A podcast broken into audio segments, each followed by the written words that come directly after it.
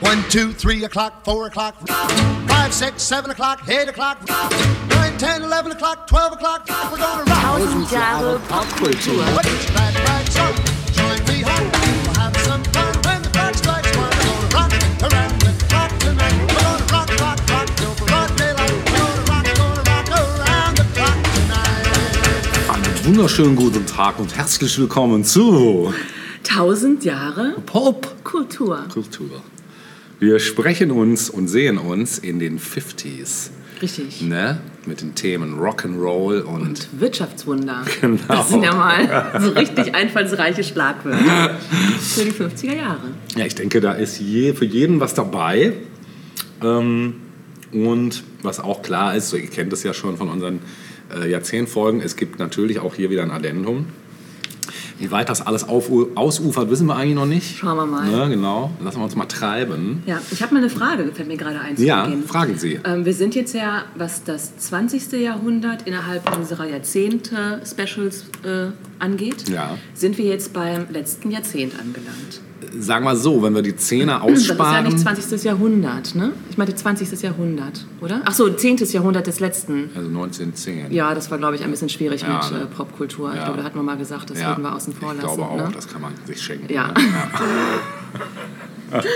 Aber dann wäre das jetzt, Ja, äh, dann kämen noch Nuller, ne? das ist dann ja genau das nächste, Ja, das das, nächste. jetzige Jahrhundert. Ja, genau. richtig. Und ähm, fandst du, also erstmal bin ich froh, dass wir den Krieg hinter uns haben. Definitiv. Ne? Zumindest den einen. Ja. Den, der jetzt in den Ja. 50ern hinter uns Ja. liegt, oder die Mhm. zwei, die wir Stimmt. ja hatten hinter Stimmt. uns äh, in dem Jahrhundert. Und fandst du äh, irgendwas anders bei der Vorbereitung? Jetzt nochmal in der Rückschau, dass wir zuvor die 30er und 40er hatten. Ja, fand ich schon. Es war erstmal mehr Leichtigkeit drin, Mhm. ne? er ganz, er ganz deutlich, also von meiner Seite aus. Ja. Und es war extrem, also von meiner Seite aus, Sonntagsfahrer. Ah, schrecklich. Hier die Prolls mit ihren tiefer gelegten Schlitten müssen hier immer sonntags vorbeirauschen, weil sie wissen, wir nehmen auf und können das schlecht Genau. rausfiltern im Nachhinein. Früher war es der Mercedes-Fahrer mit Hut.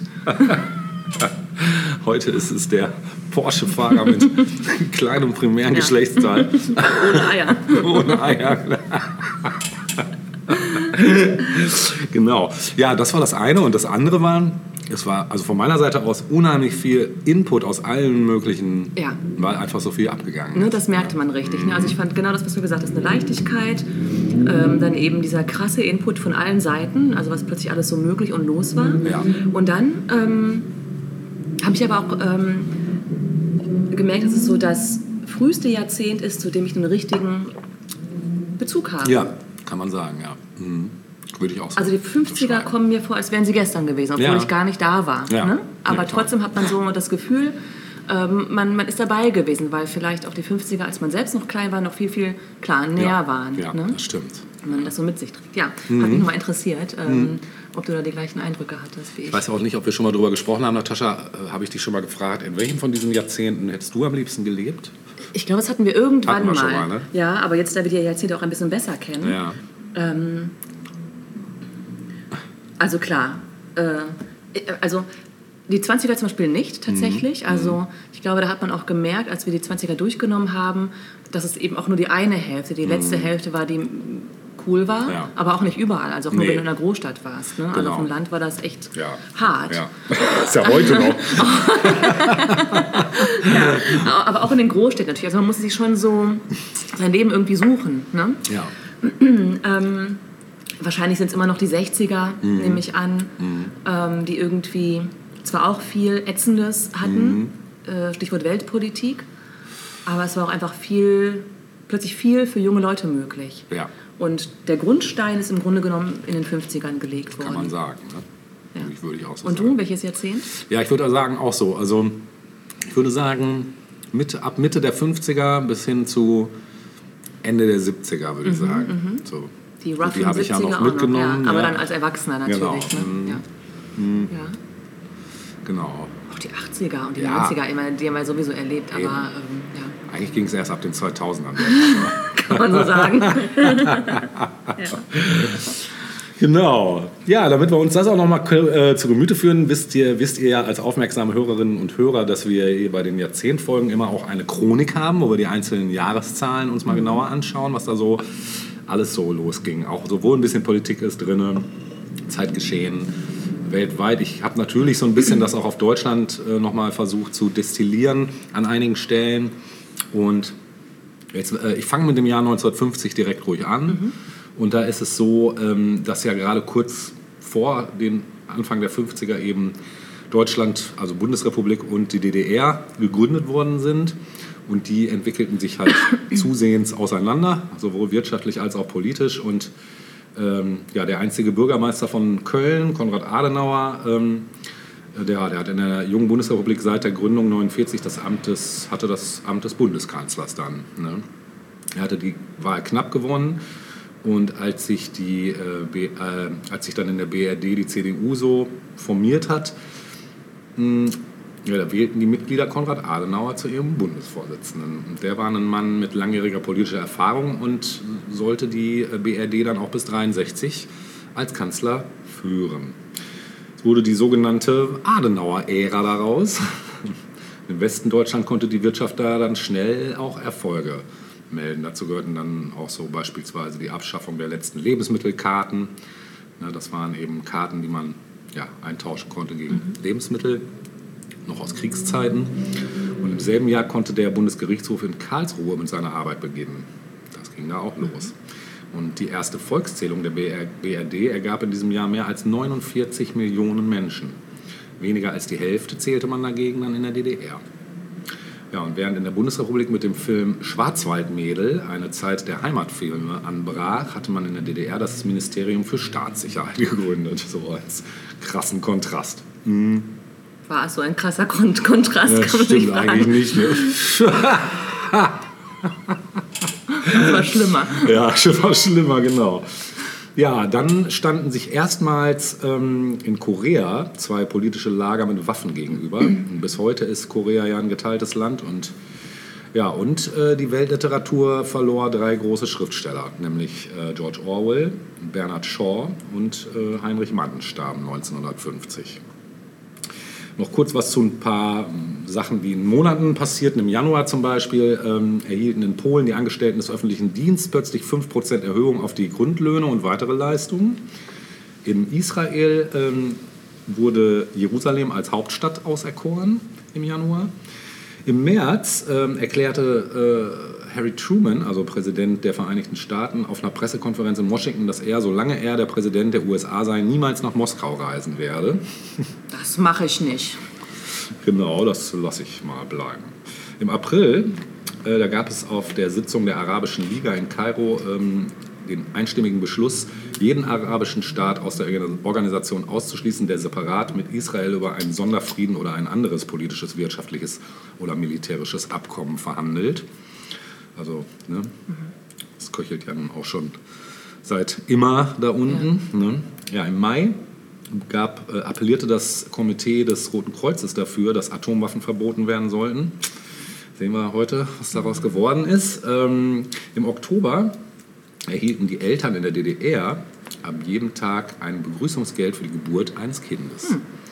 Und im November ähm, ja, hatten Truppen der Volksrepublik China die Besetzung Tibets begonnen. Und der Dalai Lama bat in Indien um Asyl. Hm. Noch ein paar Fun Facts. Äh, 1950 musste man für 10 frische Eier zwei Stunden arbeiten. 2007 dagegen nur noch sieben Minuten. Ja, beim Kaffee Solange wie ein Ei kocht. Immer mal dran denken. Ne? Beim Kaffee sah es noch extremer aus. Autonormalverbraucher mussten für 500 Gramm über 26 Stunden arbeiten. Heute dagegen reichen mal gerade 20 Minuten. Ja, das nochmal so als Ja. Relation, wenn sich wieder jemand über die steigenden Spritpreise beschwert. So viel erstmal von der Chronik. Ja, ich habe auch noch ein paar äh, Fun Facts, könnte man, könnte man sagen. Ja. Ähm, die Familie ist ja auch immer im Wandel begriffen und so auch natürlich in den 50ern. Ähm, Dr. Oetker sagte in einer Werbung der 50er Jahre, wir wissen ja, eine Frau hat zwei Lebensfragen. Was soll ich anziehen? Und was soll ich kochen? Ja, So war das damals das, für die ja. Frau. Mhm. Genau. heftig. Ja. Äh, keine weiteren Sorgen Nee, und Fragen. überschaubar. Nicht. Ja. also familiär war das in den 50ern immer noch sehr, sehr konservativ Ja, nach heutigen Standards. absolut, ne? ja. Also Paare beispielsweise konnten in der Öffentlichkeit nicht ihre Zuneigung zueinander zeigen. Ach, Es wäre ein absoluter Skandal gewesen, rumzuknutschen oder so. Natürlich nicht. In 50ern? Ja, Krass. klar. Ich dachte davor, aber in 50ern hätte ich jetzt Dann gedacht. das, was wir heute irgendwie wieder haben. Merkwürdigerweise ging äh, es ging jeder Hochzeit äh, noch eine Verlobung voraus. Das ist ja irgendwie wiedergekommen Stimmt, stimmt. in den letzten Jahren merkwürdigerweise. Das ist auch so ein komischer Brauch. Ne? Ja. Ähm, dann gab es halt, ne, also es war auch klar, dass der künftige Schwiegersohn ähm, oder auch die Schwiegertochter in der jeweils anderen Familie halt eingeführt wurde und vorgestellt und so und ne. Ja. Also man musste schon auch wissen, mit wem geht das Kind dann quasi den künftigen Weg. Ja. Ähm, auch sowas wie ähm, für Kinder, sowas wie ein eigenes Zimmer für Jungen oder auch Mädchen war noch eine absolute Seltenheit. Das musste man sich leisten können. Ja. Und ähm, interessant fand ich, dass ähm, im Grunde genommen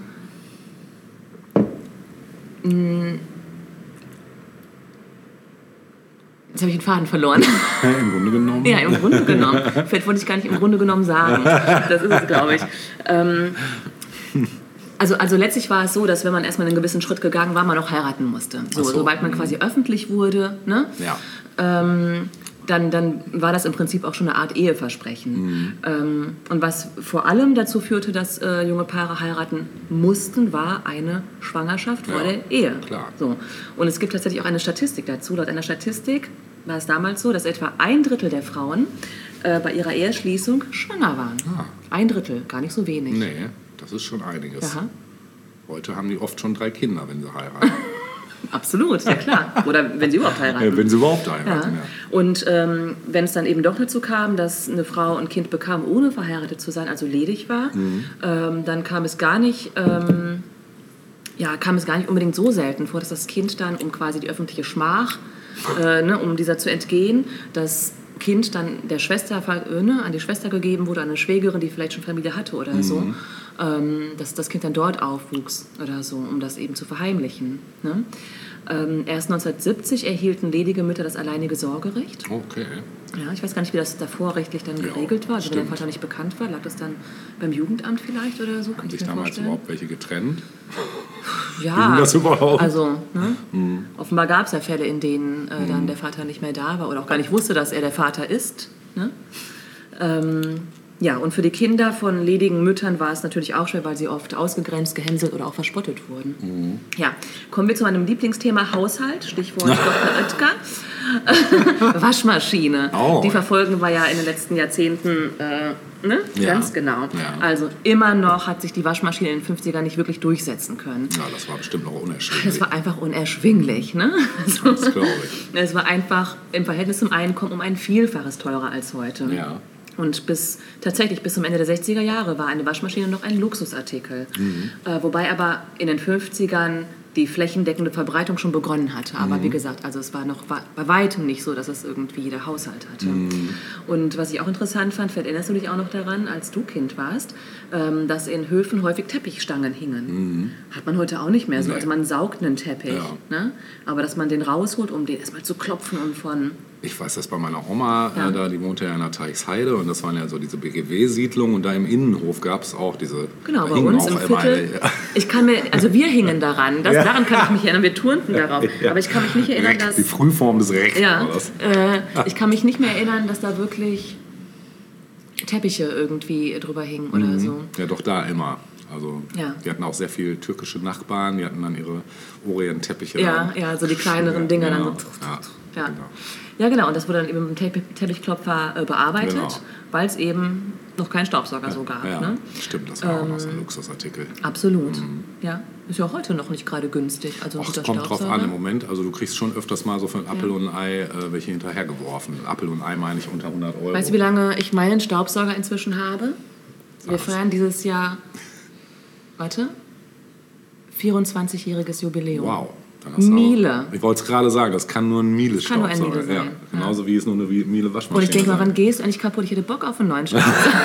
Der will nicht mehr brauchst, ich nehme ihn gern. Der ist so stark, die diese Motorleistung Ja. ist, das ist unglaublich. Ja, als wäre es ja ein Porsche berühmt. reingesetzt. Ja. Wir haben so ein altes Ding von, von Siemens bei uns in der WG, äh, der sieht einfach nur noch geil aus. Aber saugen, Nein, kann da kannst du besser mit dem Mund so. Saugst du mehr. Ja, also das ist wirklich Nee, der, der ganz. Ist super. Der ist Ja. halt natürlich um einiges schwerer als die. Ähm, da muss man noch arbeiten. ja, ne? ein bisschen muss man da noch arbeiten. Aber besser als Teppichklopfen. Also, Wenn du den mal irgendwann loswerden Ja. willst, sag bitte Bescheid. Sag ich. Kaufen die ab für 500 Euro. genau, so viel ist ja bestimmt noch mehr. Ja. ja, wie sieht es denn aus, wenn man gebadet hat? Also es gab auch oft noch kein fließendes Wasser. Ne? Also das war durchaus auch teilweise Stimmt. noch so, beziehungsweise ähm, auch kein warmes Wasser. Ne? Und kleine Kinder wurden dann einfach in den Waschzuber gesteckt, Anfang der 50er. Auf dem Waschbrett so. Aua. Dann hatte natürlich auch nicht jede Wohnung ein eigenes Badezimmer. Also das kennen wir ja auch noch aus alten Häusern teilweise und die wurden ja immer noch ganz normal bewohnt auch in den 50ern, ohne dass die jetzt irgendwie hier renoviert worden wären oder umgebaut, dass dann ne, das Bad oder die Toilette auf dem Gang war oder Ja, so. Ja, was hat man dann gemacht, wenn man, wenn man nicht baden oder, oder so konnte zu Hause? Dann ging man samstags oft ins Volksbad. Waren öffentliche Bäder, also jetzt keine Schwimmbäder, sondern Badebäder. Badebäder, Badehäuser. Ja. Badehäuser. Ja. Und da konnte man ein bisschen Geld für zahlen und äh, in einer Badewanne baden. Reinigkeit ist mir ein Graus, doch ich gehe ins Badehaus. Um im Bade zu verweilen, muss ich nun von dannen eilen. Zupft mit Wollust meinen Bart. Was meinen ist das Körper denn? will ich fühlen. Wonnen ganz besonderer Art kann man nur im Wasser fühlen. Das war von der Band Augenweide, das Stück Badehaus. Von Allerdings auch- 1951. Nee, aus den 60ern. Ah, ja, aha, guck. Das war so irgendwie so Kraut, deutschsprachiger Aber da war das äh, noch näher. Ne? Ja, da, ja. da hat man Mhm. selbst vielleicht noch so baden müssen als Kind oder Jugendlicher. Wahrscheinlich, ja. Ja. Es waren aber auch alles Hippies, die sind wahrscheinlich nie dahin Die gegangen. genau. ja, Stichwort, wenn man dann doch zu Hause irgendwie ein Bad hatte, Mhm. aber kein warmes Wasser, dann wurde klar kochendes Wasser mit kaltem Wasser gemischt, bis die Temperatur dann in Ordnung war. Mhm. Und wer Glück hatte, badete noch in sauberem Wasser, denn ne, die ganze Family nahm darin Platz und ja, Ja. mehr muss ich glaube ich nicht Lecker. sagen. Sagen alle.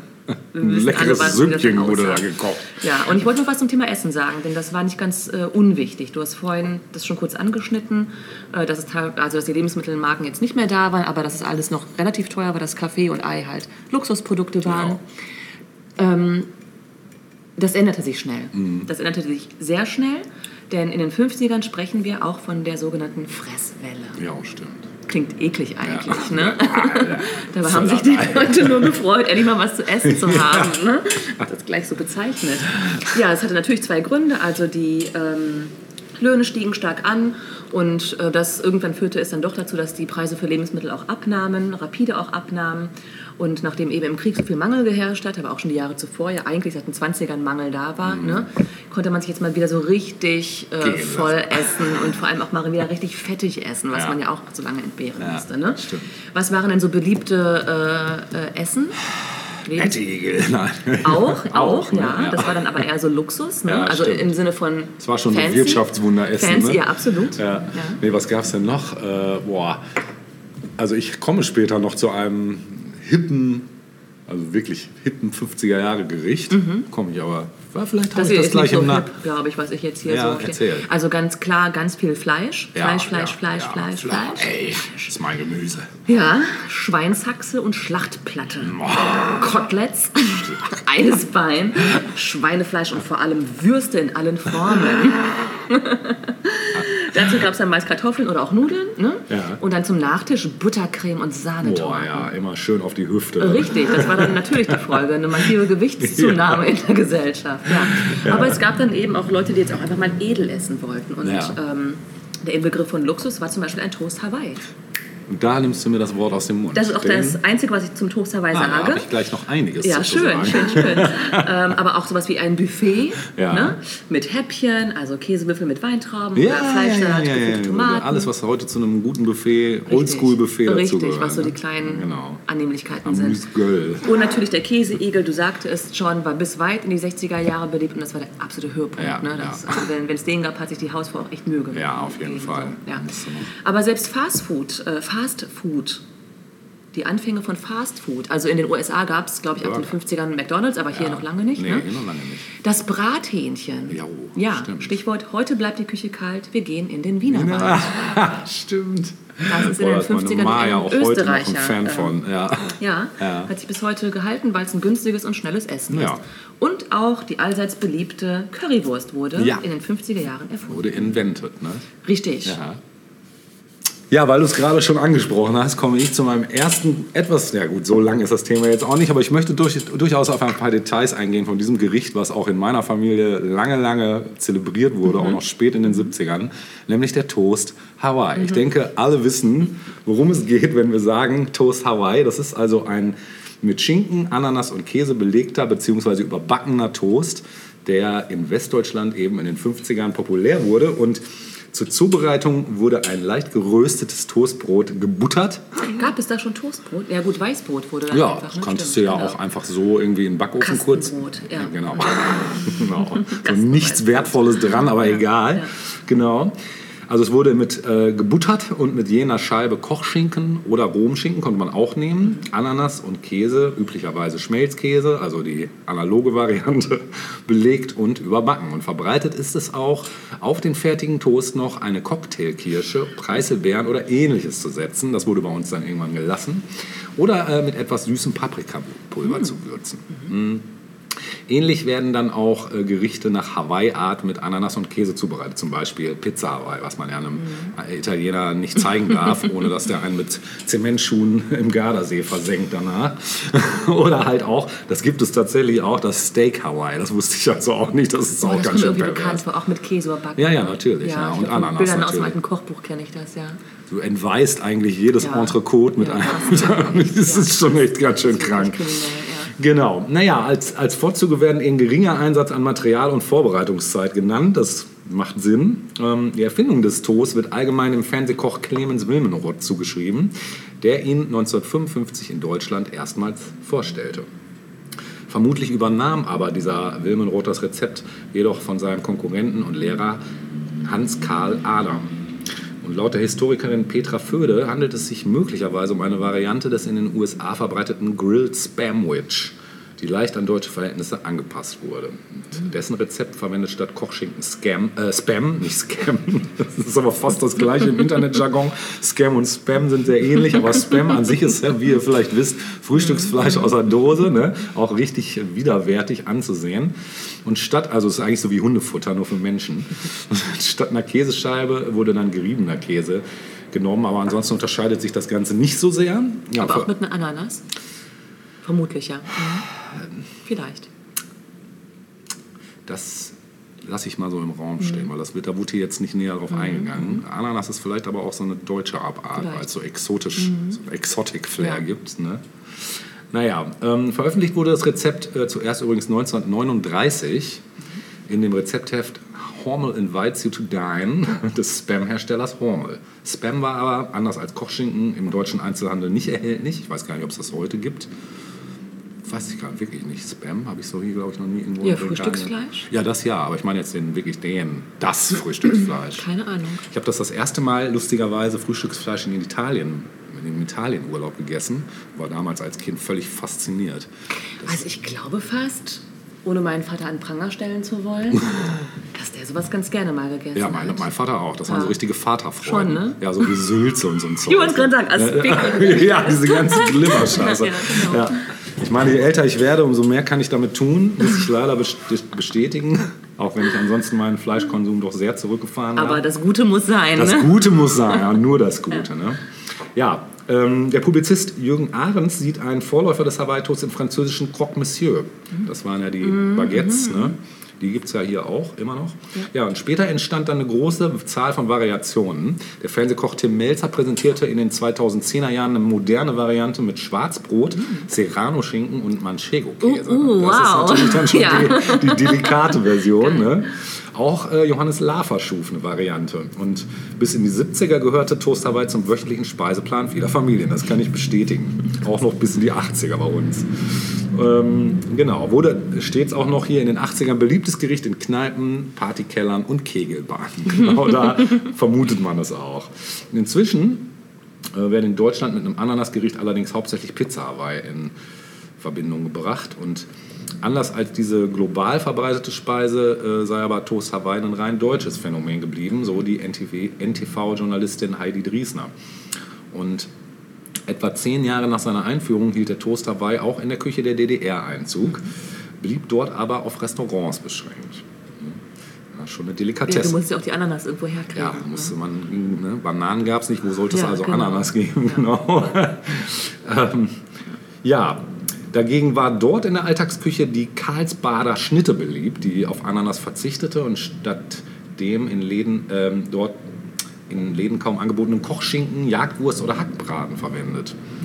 Genau, in Österreich gehört der Toast Hawaii in den 50er Jahren zu den Markern der Amerikanisierung, mehr noch aber der, das Hawaii-Schnitzel. Und in der Schweiz ist das Gericht ebenfalls seit den 50er Jahren bekannt und der Kulturjournalist Daniel Di Falco, der Kommissar, nennt das Restaurant äh, des Flughafens Zürich-Kloten als eines der ersten, das um 1960 das Gericht in der Schweiz servierte.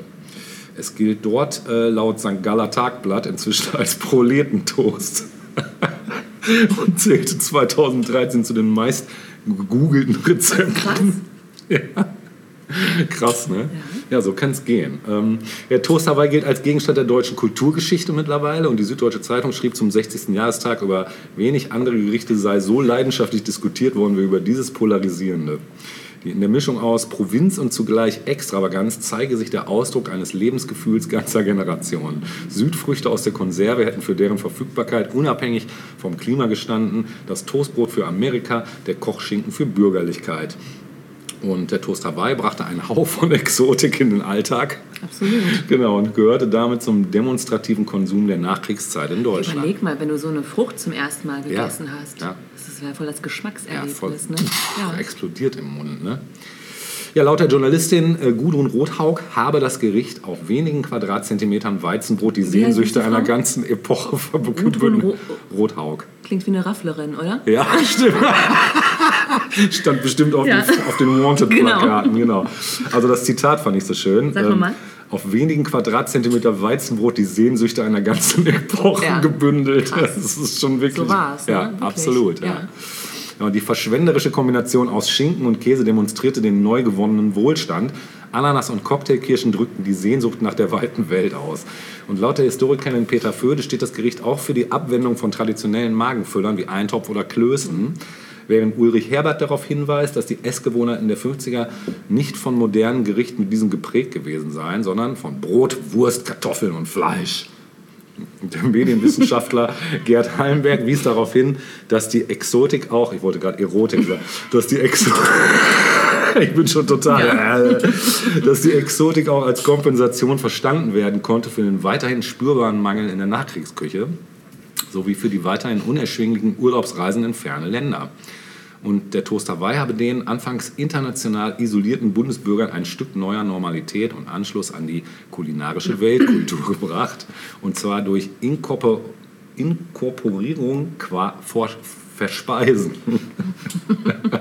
Das aus einfachen Zutaten bestehende Gericht habe durch die exotische Bezeichnung Südseeromantik vermittelt und auf eine Versöhnung der Besiegten mit der Siegermacht USA und ihrem freiheitlichen Lebensstil hingedeutet und damit Sehnsuchtsträume erschlossen. Ja, hättet ihr das gedacht? Nein. Ich denke nein. Aber weißt du was? Hm.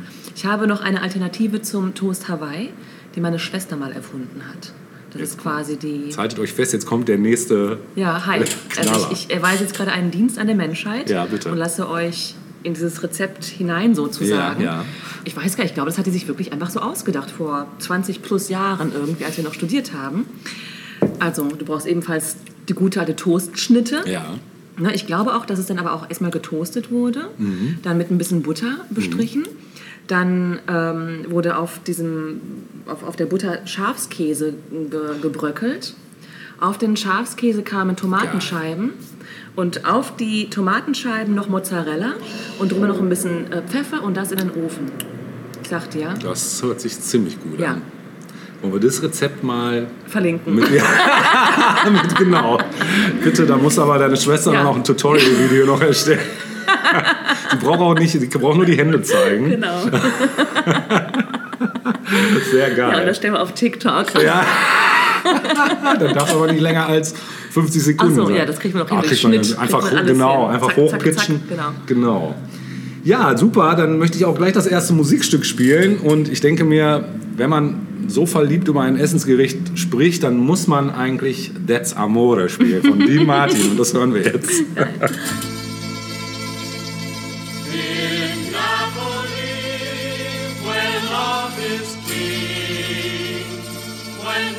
Meets girl, here's what they say.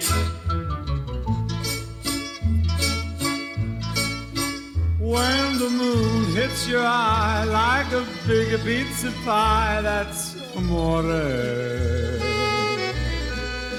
When the world seems to shine like you've had too much wine, that's amore. Bells will ring, ting-a-ling-a-ling, ting-a-ling-a-ling, and you'll sing Vita Bella. Hearts will play tippy tippy tay, tippy tippy tay, like a guitarandella.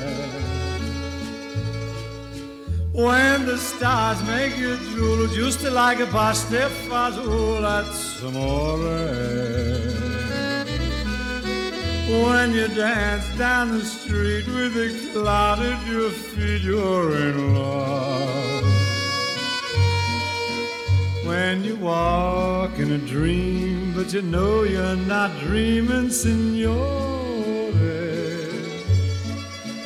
Me, but you see, back in old Napoli, that's amore.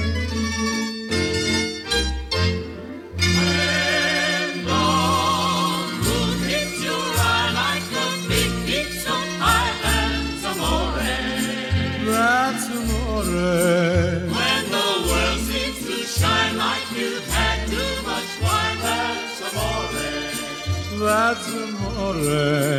Bells will ring, Ding-a-ling-a-ling, ting-a-ling-a-ling. you sing Vita Bella. Vita bella, vita bella, hearts will play. Tippy-tippy-tay, tippy-tippy-tay, like a gay tarantella. Lucky fella. When the stars make you drool just like pasta fazool, that's amore. You dance down the street with the cloud at your feet, you're in love. When you walk in a dream, but you know you're not dreaming, signore. Excuse me, but you see, back in old Napoli,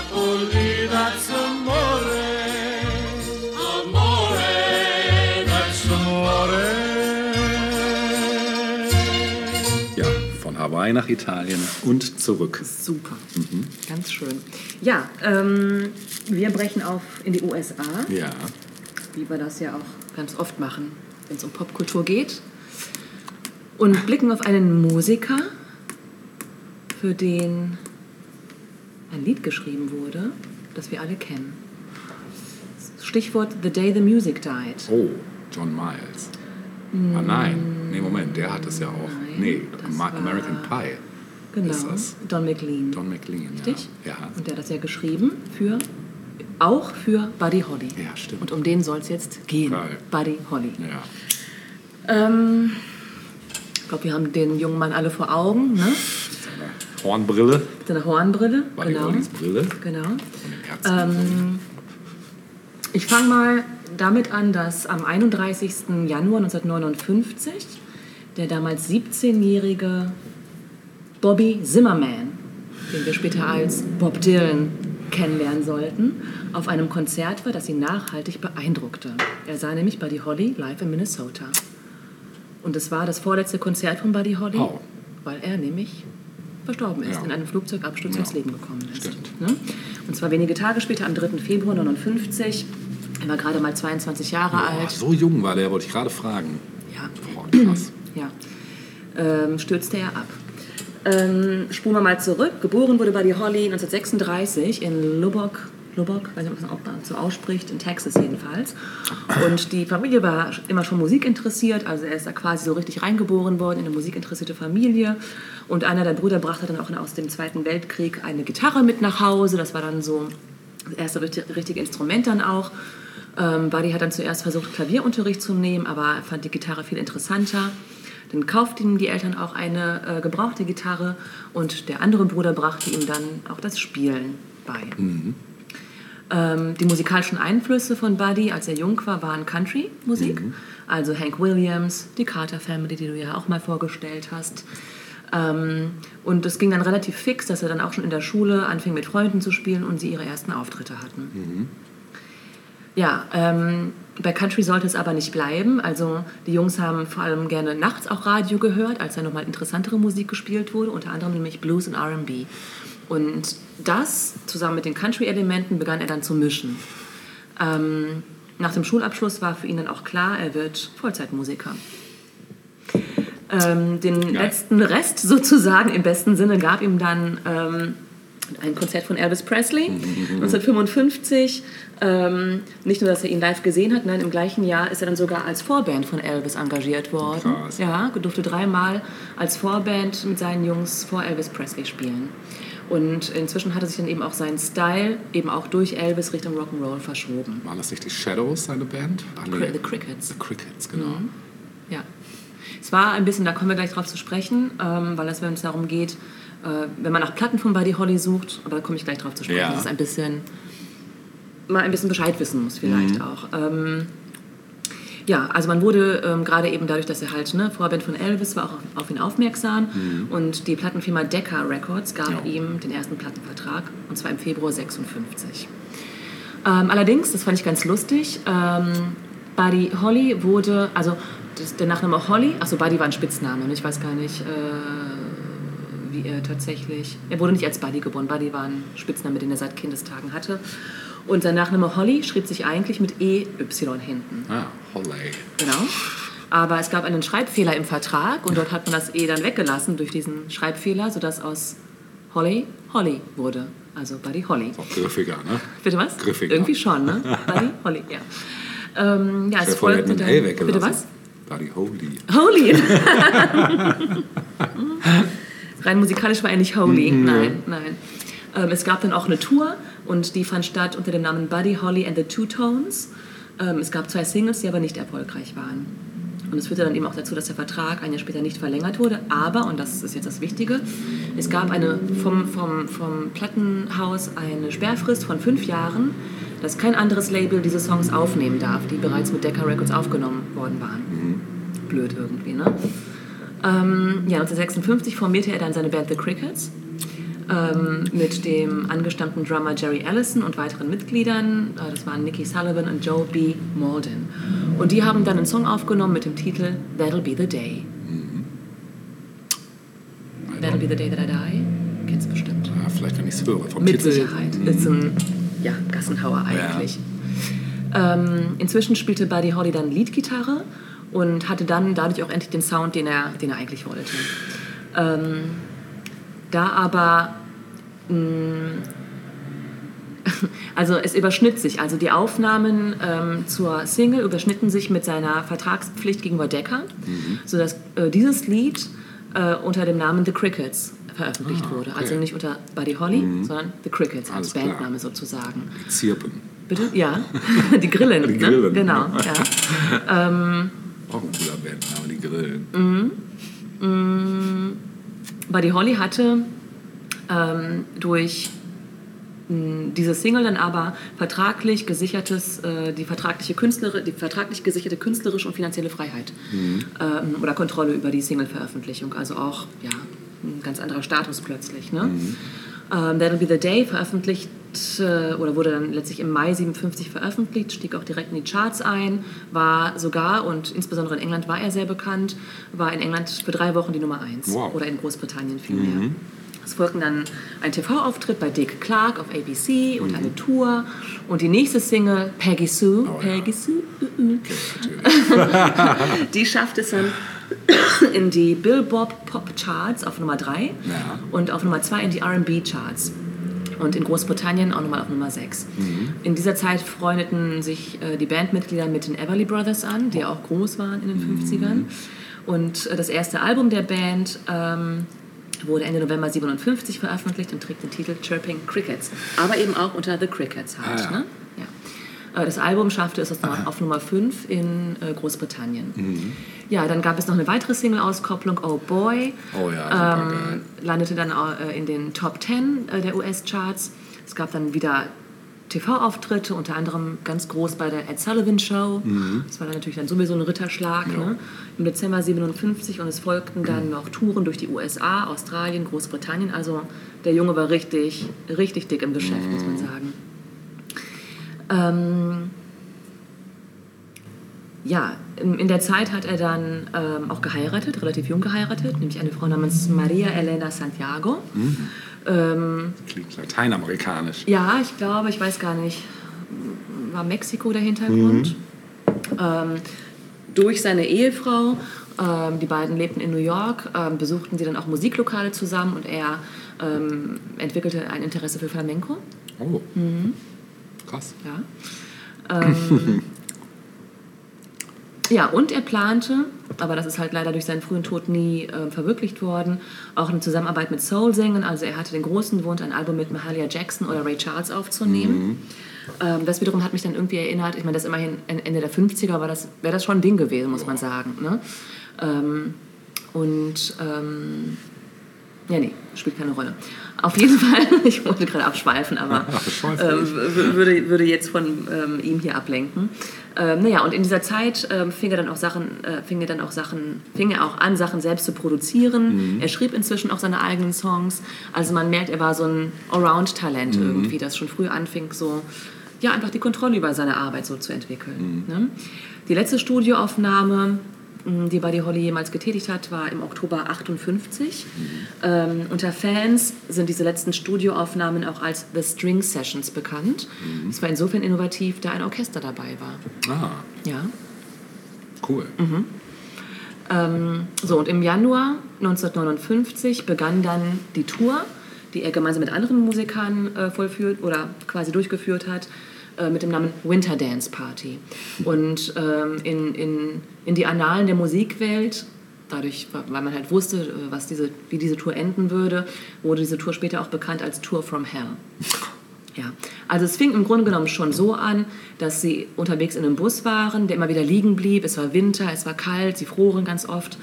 Und zusammen, das ist nochmal ganz wichtig, zusammen auf dieser Tour war er mit anderen jungen Musikern. Unter anderem war auch der damals 17-jährige Richie Valens dabei. Und ähm, es gab immer wieder starken Schneefall und so weiter. Aber ähm, rückblickend können das alle bezeugen, die quasi dabei waren oder das beobachtet haben, dass die Musiker einfach eine gute Zeit hatten. Also selbst wenn der Wagen liegen blieb, also der Bulli, ähm, ne, sie haben ge ge gemeinsam gejammt, gesungen, Musik äh, I can gespielt, relate to that. ja, äh, einander Geschichten erzählt und so. Und ähm, ja, äh, unter anderem führte sie ihr Weg dann auch in den Surf Ballroom in Clear Lake, Iowa. Und dort warteten 1200 Teenager, die ihnen zugejubelt haben. Und Alan Mitchell, ein früherer Radio-DJ aus Chicago, war damals dort als Jugendlicher mit seiner Freundin. Und ich habe hier mal ein Zitat rausgesucht, äh, wie er das rückblickend beschreibt, was da so los war. Er sagt, ich war 15 und trug meine Thompson Highschool-Jacke. Ich muss schmunzeln, wenn ich an meine Entenschwanzfrisur und viel Pomade denke. Wir sahen sehr cool aus. Auch die Mädchen mit ihren Pudelröcken, Capri-Hosen, raschelnden Kleidern und Kaninchenpelzkragen. ja, und auf dem Weg nach Clear Lake ähm, wurde dann die Entscheidung getroffen seitens Buddy Hollys, ähm, nach Clear Lake zum nächsten Ort zu fliegen. So.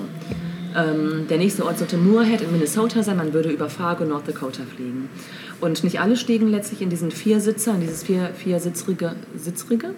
das Viersitzer-Flug- Sitz- Sitz- Viersitzer-Flugzeug. Ja. Ähm, es waren letztlich am 3. Februar des Jahres 59 Buddy Holly, der Pilot natürlich, äh, und dann noch Richie Valens und der Sänger The Big Bopper. Äh, diese vier flogen dann also los. Es gab schlechte Sichtverhältnisse, leichter Schneefall, sehr starker Wind und es kam dann letztlich zum Absturz und alle vier sind ums Leben gekommen. Also ähm, ja, auch der damals erst 17-jährige Richie Valens, ähm, 17 war dessen. Leben wurde ja dann nochmal als La Bamba verfilmt, falls du dich erinnerst, in den ja, 80ern. Ja, stimmt. Ja. Ich wusste nicht, dass der erst 17, 17, war. Übel. ja. Ja, ähm, The Day the Music Died, ne? also das ist das, wie es dann eben auch beschrieben wurde. Ähm, dadurch, dass ähm, die Brille natürlich das Markenzeichen Buddy Hollys gewesen ist, ähm, wird heute auch viel darüber gesprochen, dass die Brille zuerst nicht gefunden wurde. Sie wurde tatsächlich erst 1980 in einem Lager oder im Lager eines Gerichtsgebäudes gefunden. Echt? Krass. Ja, warum? Also, ähm, erst im Frühjahr des Jahres 59, ähm, als der Schnee geschmolzen war, wurden diese, wurde die Brille von Buddy Holly gefunden, allerdings ohne die, die Gläser, die waren nicht mehr drin, äh, und dem Sheriff übergeben. Ja. Und ähm, die lagen dann in einem Briefumschlag mit dem Datum 7. April 1959 zusammen mit Big Boppers Uhr, einem Feuerzeug und anderen Kleinteilen, die man dann eben nach der Schneeschmelze gefunden hat. Und dieser Umschlag mit diesen Sachen drin wurde verlegt, als das Gericht in ein neues Gebäude gezogen war. Und somit, ja, vergessen. Ähm, als es dann aber irgendwann wieder auftauchte, äh, erhielt dann auch die Witwe ähm, von Buddy Holly dann auch die, die Brille, die aber heute im Buddy Holly Center in Lubbock, Texas ausgestellt ist. also die ist quasi für jeden auch zu sehen.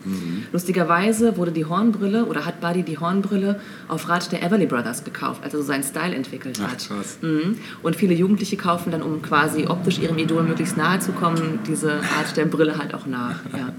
Kommen wir zum Einfluss von Buddy Holly, denn der war nicht unwesentlich, Ja. also ein musikalischer Einfluss. Ne? Er hat wirklich, also sein Stil hat viele spätere Musikgrößen beeinflusst, fast alle großen Musikgrößen. Ähm, es war zum einen die Art des Gesangs, also er hat immer zwischen hoch und tief so krass gewechselt. Ne? Dann wohl auch die Formulierungen in seinen Texten waren irgendwie was Besonderes. Mit den Crickets, mit seiner Band, war er dann quasi das Vorbild für alle späteren klassischen Bandbesetzungen mit Bass, Schlagzeug, Leadgitarre und Rhythmusgitarre. Das hat er quasi so richtig nochmal hervorgebracht. Das, was ich vorhin schon gesagt habe, er hat selbst geschrieben, selbst produziert, jedenfalls später. Dann war wohl auch äh, die Art, wie er seine Gitarre gespielt hat, innovativ. Dazu kann ich jetzt nicht sagen. Da Ja, gibt es aber wirklich auch auch. Ausführungen für alle, die sich mit Gitarrenspiel auskennen. Dann kann man das nochmal nachlesen, was daran so Bestimmt auch besonders das ein oder andere Video drüber. Bestimmt, Ne? bestimmt. Ja, ja. Ja, ja.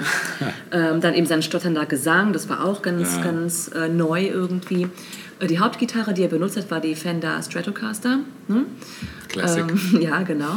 äh, ja, wobei aber sie zu der Zeit vor allem bei Country-Musikern beliebt war. Ja, das stimmt. Die ist erst viel später dann richtig durch die Decke gegangen. Ja. Genau, und bei die Holly hat sie gewählt, weil sie einen lauten Sound hatte. Ja. Ja, ähm, und das, Lässt was wir sich jetzt einfach schon... gut spielen, das Ding. Das scheint so zu sein. Ne? Also ich habe da mal so ein bisschen geguckt, aber wie gesagt, also ich habe nicht die Kenntnis, um da jetzt irgendwie ins Detail zu gehen. Aber ganz offensichtlich scheint sie immer gut zu klingen. Das scheint wohl diese Gitarre auch auszumachen. Ja, ja, auf jeden Fall. Die hat einfach von Natur aus einen guten Sound. Ja, ja. Ähm, ja, und Don McLean, der dann eben mit American Pie dann nochmal ähm, diesen Absturz thematisiert hat, ähm, das ist tatsächlich ein autobiografischer Song, wie er äh, beschreibt, wie er als 13-jähriger Zeitungsjunge vom Unglück erfahren hat. Ah, okay. ja, er war halt großer Fan und hat dann eben als 13-jähriger Zeitungsjunge davon erfahren. Ja, auch die Beatles waren große Buddy Holly-Fans. Ja, da habe das ich auch mal so das ein oder andere Zitat gefunden. Ja. Ähm, so, Weezer zwar- auch. Bitte was? Weezer auch. Weezer auch, richtig, richtig, genau.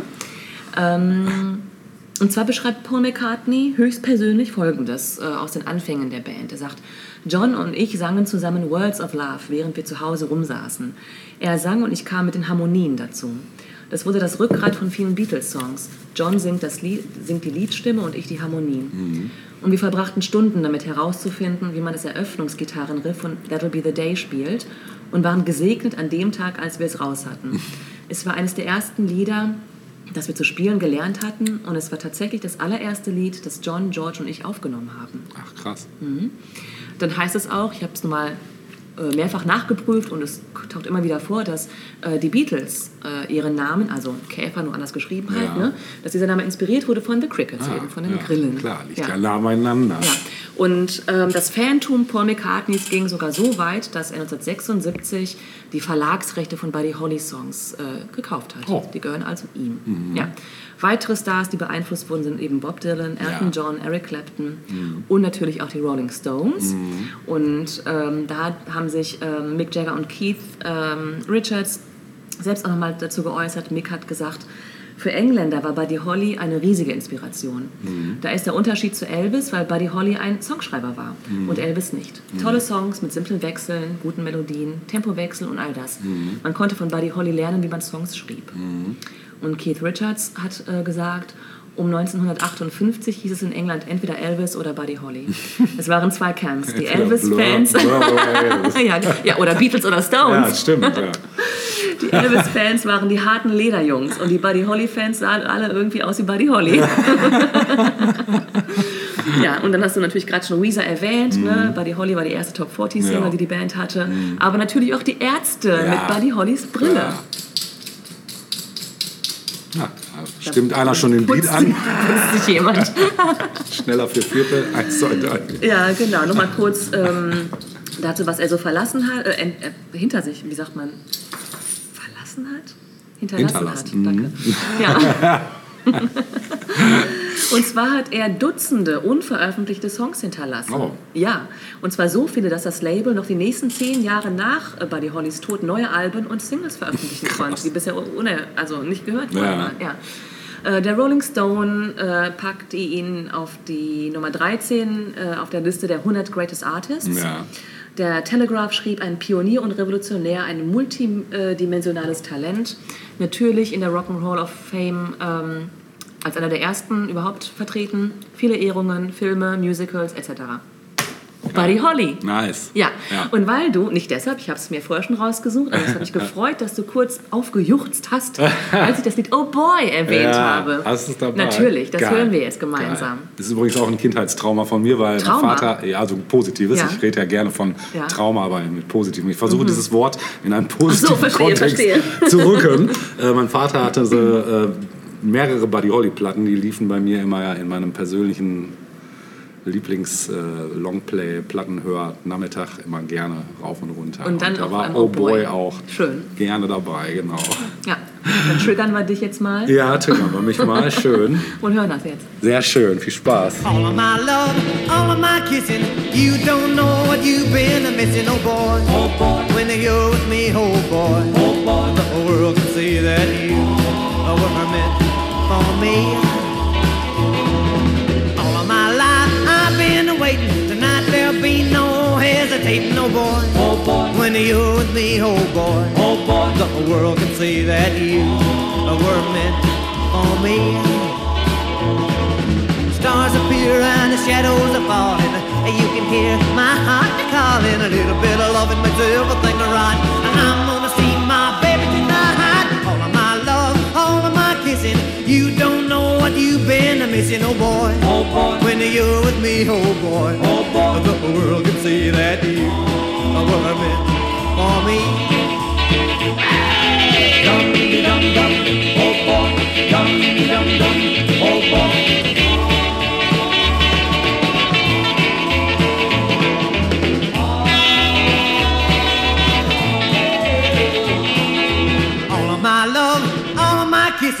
You don't know what you've been missing, oh boy. Oh boy. When you're with me, oh boy. Oh boy. The world can see that you were meant for me.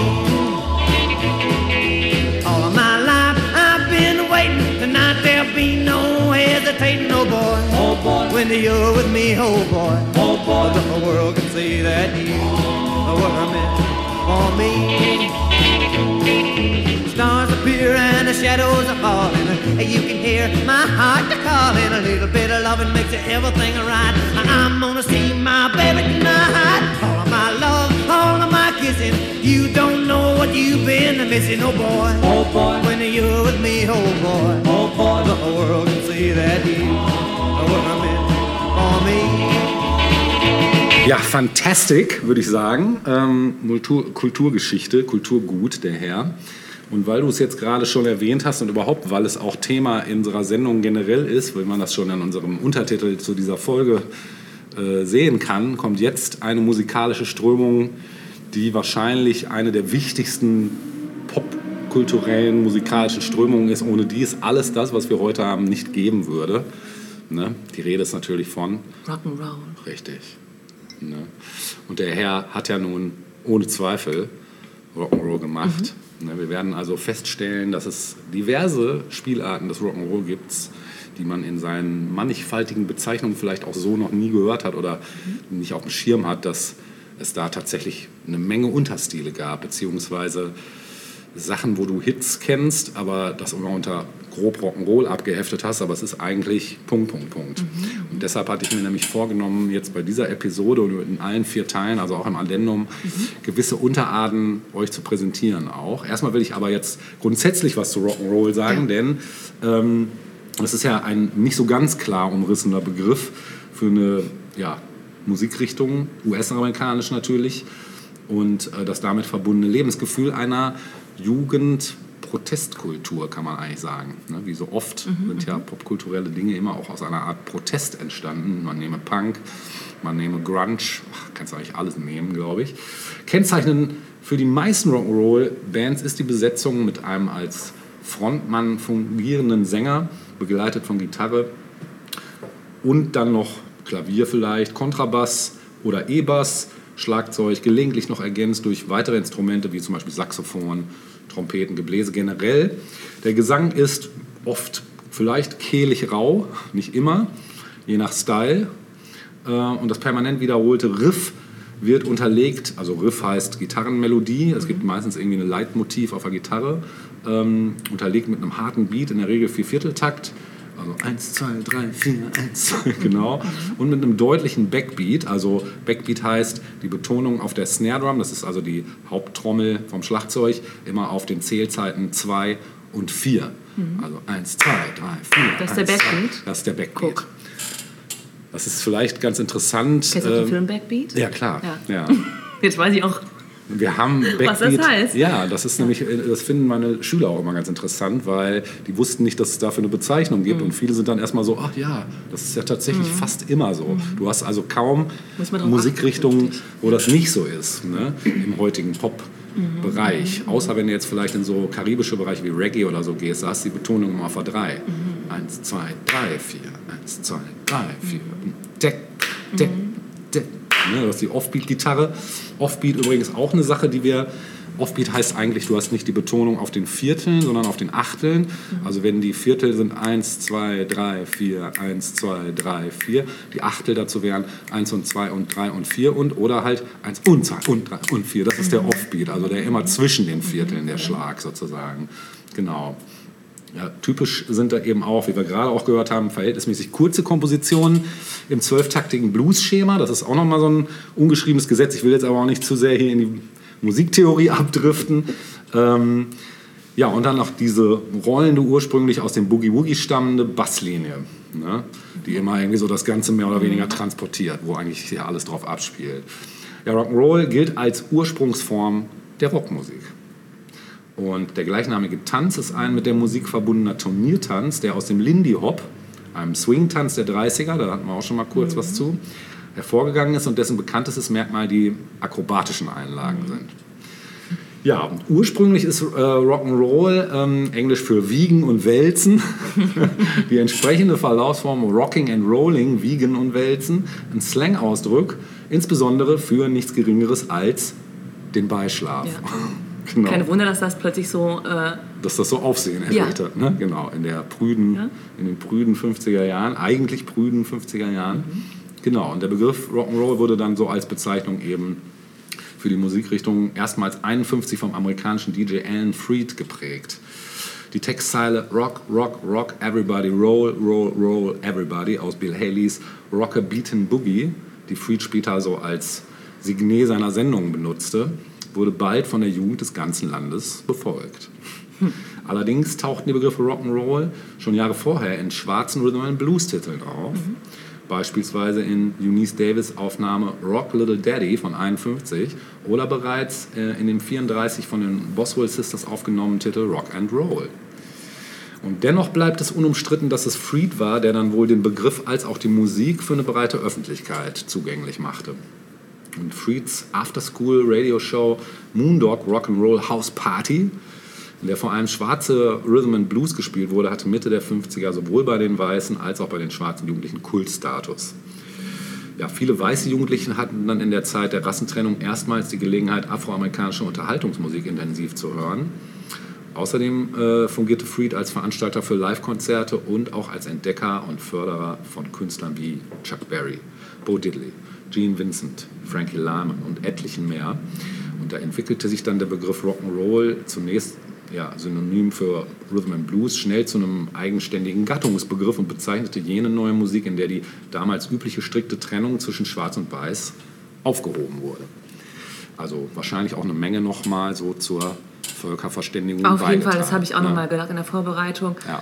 dass überhaupt nicht zu unterschätzen Ja. ist, was ähm, Musik Ja. und Film für die äh, Modernisierung der Zivilgesellschaft äh, geleistet haben. So und, und Literatur natürlich auch. Ja. Ne? Also so diese drei Ja, diese kulturellen Säulen, ja, wirklich. Mhm. Genau. Ne? Ist also wirklich ganz, ganz klar. Heute wird der Begriff ähm, im allgemeinen Sprachbereich auf zeitgenössische Rockmusik angewendet, also Mhm. immer noch eigentlich, vor allem im angelsächsischen Sprachraum. Und die musikhistorische Definition ist dann ein bisschen enger gefasst und da ist nämlich Rock'n'Roll ein Sammelbegriff für diverse Frühformen der Rockmusik, die Mitte der 50er in den USA entstanden und ihrer subkulturellen Funktion Mitte der 60er von, den, von der Beatmusik abgelöst wurde. Ja, wir haben eben gesagt, Protestkultur. Ähm, Ende der 40er begann in den USA eine Kultur des Aufbegehrens, m, die das Underdog-Dasein, Freiheit von bürgerlicher Moral, Drogen und rastlose Mobilität zu ihren Idealen erhob. Und die Bewegung identifizierte sich nicht nur über die Musik, sondern auch über die Beat-Literatur, eben von Autoren, den hast du schon mal erwähnt, Jack Kerouac. Ähm, Filme wie The Wild One oder Bücher wie Catcher in the Rye hast du auch schon vorgestellt. Ähm, und selbst der James Dean-Film, denn sie wissen nicht, was sie tun, von 55, hatte noch keinen musikalischen Bezug zum Rock'n'Roll, obwohl er bereits all dessen Merkmale enthielt. Ne? Ist auch krass. Ja. Genau. Und als die Musik dann dieser Bewegung ähm, diente, vor allem bei den Angehörigen der Beat Generation Anfang der 50er, der schwarze Bebop-Jazz. Den gab es nämlich auch noch. Und als die Protestbewegung sich weiter ausbreitete, wurde das von den Eltern meistens verbotene Hören äh, von Rhythm and Blues und die Musik der afro- afroamerikanischen Unterschicht eben populär. Ja, andererseits wurde das jugendliche Massenpublikum aber auch durch Folk- und Blues-Schallplatten im Funk auf den bevorstehenden Rock'n'Roll eingestimmt, nämlich als zum Beispiel Bill Haley dann 54, 55 ähm, sein Rock Around the Clock anschlug, versetzte er damit die, ganzen, die ganze USA wie einen ungeheuren Resonanzkörper in ein gesellschaftliches Vakuum und gab einem vagen Lebensgefühl seine Ausdrucksmöglichkeit. Und die überwiegend weißen Musiker legitimierten den Rock'n'Roll zunächst in der Sicht der amerikanischen Öffentlichkeit als neue Stilrichtung. Und durch seine Verwandtschaft zum Swing wurden die Harmonie- und Hörgewohnheiten einer breiten Öffentlichkeit bedient. Ähm, doch erst der Film Die Saat der Gewalt von 55, in dem es um Jugendkriminalität an Schulen ging, brachte mit dem zweimaligen Einsatz des genannten Haley-Songs weltweit den Durchbruch für diese Musikrichtung die von da an auch vom Musikestablishment als Rock'n'Roll bezeichnet wurde. Und der explosionsartige Erfolg von der Musik erklärt sich auch aus der schon länger vorhandenen Sehnsucht nach einer eigenen Jugendmusik, über die sich die Rebellion gegen die Elterngeneration ausdrücken ließ. Damit wurde die Musik des Rock'n'Roll gleichermaßen auch dann zum Ventil gesellschaftlicher Zwänge. Ja, die Musik wurde immer lauter, wilder und progressiver und aggressiver. Und ab 56 äh, kamen dann neue Stars des Rock'n'Rolls eben auf den Schirm, wie eben Chuck Berry, Little Richard, Jerry Lee Lewis oder auch der frühe Elvis Presley. Und die lösten halt Little Richard war auch voll der Freak, oder? mega, ja. Und der ist ja echt alt geworden. Ja. Ja. Ja, und die lösten mit der Musik starke Emotionen aus und brachen eben mit gesellschaftlichen Konventionen. Das ging dann mit der Haarlänge los, der Frisur generell oder auch Provokation durch sexuelle Gesten. Und die offen rebellische Verhalten, das offen re rebellische Verhalten führte dann auch umgehend zur offenen Kontroverse über die Rock'n'Roll-Kultur in den USA. In einer Gesellschaft, welche noch in der Denkweise der McCarthy-Ära äh, gefangen war, wurde dann der Mangel an Kontrolle als fundamentale gesellschaftliche Bedrohung wahrgenommen. Ja. Zusätzlich wurde die äh, USA erstmals von der erstarkenden Sowjetunion auch noch bedroht, die dann als erste Supermacht über Interna Interkontinentalraketen verfügte und mit ihren Atomwaffen die USA erstmals auf ihrem Heimatterritorium bedrohte. Diese für den durchschnittlichen Amerikaner erschreckenden Ereignisse verringern die Toleranzbereitschaft für eine mögliche neue Jugendkultur und eine Lockerung der gesellschaftlichen Regeln. Und zudem begann in der nun boomenden Musikindustrie ein rücksichtsloser Kampf um Stars, Veröffentlichungen und Verkaufsquoten. Und man schreckte hier immer weniger vor illegalen Handlungen zurück und brachte damit äh, Rock'n'Roll in den Augen der breiten Öffentlichkeit durch Skandale mit Kriminalität in Verbindung. Zunehmend in dem Umfeld in Mode kommende Konsum von Drogen und die dann noch öffentlich kolportierten Verhaftungen traten, äh, taten ein Übriges. Und weitere Skandale wie die heimliche Ehe von Jerry Lewis mit seiner damals erst 13-jährigen Cousine erschütterten das Jahr 1958. Ja, dann kam noch der Druck der Öffentlichkeit, religiöser Re- Organisationen, staatliches Eingreifen und so weiter, ähm, begrenzte und entfernte den Rock'n'Roll zunächst aus den Medien und führte dann Ende der 50er zu dessen allgemeiner Ächtung. Ich glaube, zuletzt hat es sowas im Hip-Hop gegeben. Ja, auch, ja. ja. ja. Parental Advisory Sticker Ja. und so weiter. Ja, beim Punk auch, ne? Ja, aber das war ja vorher noch. Ja, das ne? war aber vorher, ne? ja. Stimmt, Wenn du so an. stimmt. Nee, sonst Ja. fällt mir so Aktuelleres auch erstmal nicht ein. Nee, wird mal wieder Zeit, ne? Ja, echt, mit echter Zeit. Ja. Ähm, ja, wobei, Techno, Aber war ja nicht gefährlich. naja, die Gut, der Drogen- massive Drogenkonsum vielleicht, aber so Drogenkonsum. richtig, es war ja alles so Peace und Harmony und. Ne? Stimmt. Es war ja nicht wirklich eine Bedrohung für die Gesellschaft. Nee, nee, nee, das Die sollten alle mitgenommen werden, aber. Ja. Wollten gar nicht. Nee. Ja, als Folge dessen zogen sich dann Stars manchmal auch komplett aus dem Musikgeschäft zurück. Aha. Oder suchten nach einer Erläuterung durch extrem angepasstes Verhalten den erneuten Zugang zu den Massen und kommerziellem Erfolg. So wandte sich dann eben Little Richard zum Beispiel in der Überzeugung, Rock'n'Roll wäre vom Teufel gemacht, dem Studium der Theologie zu. Gene Vincent wanderte nach England aus und der gleichzeitige Tod dann eben hier, wie du es schon erwähnt hast, von Buddy Holly und seinen Konsorten äh, im Jahr 59 sowie von Eddie Cochran 1960 leiteten ja. das Ende des rebellischen Rock'n'Roll ein. Ja, das war nie ein homo- homogener Stil. Und jetzt kommen wir eben dazu, was ich ganz am Anfang schon gesagt habe, sondern eben ein Sammelbegriff ähnlicher Musikarten. Und die Musikszene in den USA war darüber hinaus stark regionalisiert. Dies hauptsächlich, weil ähm, ja, das Massenmedium schlechthin eben Rundfunk äh, vorwiegend aus lokalen Sendern bestand. Auch die Plattenindustrie war eher regional organisiert und die ethnischen Subkulturen hatten ihre geografischen Nischen mit ihren eigenen musikalischen Traditionen. Und in den Südstaaten herrschten, herrschte noch strenge Rassentrennung. Und so etablierte sich äh, je nach Gesellschaftsschicht, Ethik und geografischer Region unterschiedliche Musikstile, die alle unter Rock'n'Roll einzuordnen sind weil sie eben zwei Gemeinsamkeiten vereinen. Sie sind Ausdruck von gesellschaftlicher Rebellion und sie wurzeln im Rhythm and Blues. Äh, ich ähm, bitte darum, kurz einen Einschub leisten zu dürfen, der das, was du sagst, unterstützt. Jederzeit. Ja. Ich habe nämlich ähm, in einem alten Artikel der Zeitschrift The New Yorker Mhm. was Lustiges gefunden, nämlich dazu, wie Rock'n'Roll aus Erwachsenensicht aufgenommen wurde. Ah, geil. Und das äh, passt gerade wie Ja, Faust aufs Auge. Das hätte ich heute auch noch besprochen. Also es ist wirklich nur ein ganz kleiner Input. Ja. Aber es passt jetzt einfach total gut. Und zwar ähm, äh, trägt dieser Artikel den, den Namen, äh, den Titel Rock'n'Rolls junge Enthusiasten, geschrieben von Dwight MacDonald im äh, November des Jahres 58. Und ich habe hier mal so ein paar Zitate rausgesucht aus diesem Artikel, die wirklich lustig sind. Geil. Ja? Aber das Ja. wirklich nochmal stützen, was du Ja, sagst. bitte. Also unter anderem sagt er hier, Rock'n'Roll, schon der Begriff ist orthografisch verstörend. Hier erreicht Teenismus seinen Höhepunkt oder seinen Tiefpunkt. In jedem Fall seinen am wenigsten gehemmten Ausdruck. Ja. Und er schreibt weiter. Hier kann man in reinster Form die Missachtung des Teenagers von Erwachsenenkontrolle beobachten. Ihre Dominanz gewisser Märkte, ihre Tendenz, sich als Kaste abzuheben. Ihre Stammesrituale und speziellen Dialekte, die sie entwickelt haben. Kaste. Dann beschreibt er hier, ähm, geht er hier auf ähm, die Zeitschrift Teen ein und ähm, zitiert dann selbst aus einem Leserbrief dieser Zeitschrift. Und dieses Zitat lese ich mal vor, weil es von einem Jugendlichen stammt. Da äh, hieß es, wir stimmen absolut hundertprozentig zu, dass Rock'n'Roll bleiben muss. Es ist unsere Musik. Die ältere Generation hat die Tendenz, klassische Musik und Standards gut zu finden. Sie haben einen Platz, aber den hat Rock'n'Roll, also warum regen sich alle auf? Rock'n'Roll ist unsere Art zu zeigen, wie wir fühlen. Schnelle Musik ist eine Art, mit der Geschwindigkeit der Welt mitzuhalten. Die Welt wird ohnehin in ein paar Jahren unsere sein. Also warum dagegen angehen? Geil. Dann hatte der Autor natürlich auch eine Meinung zu Elvis Presley. Ja, klar. Ja, er sagt hier, von allen aktuellen Rock'n'Rollers ist Presley bei weitem der vulgärste. Sowohl im guten Sinne urig, als auch im schlechten Sinne derb. Und weiter heißt es, Rock'n'Rollende Teenager drücken sich meist mit hippem Vokabular aus, welches ähnlich sprachgewandt ist wie ein Gestammel und ähnlich gehaltvoll wie ein Grunzen. Dann, dann meint der Autor, dass es eine Illusion sei, dass Rock'n'Roll von Jugendlichen geschaffen wurde.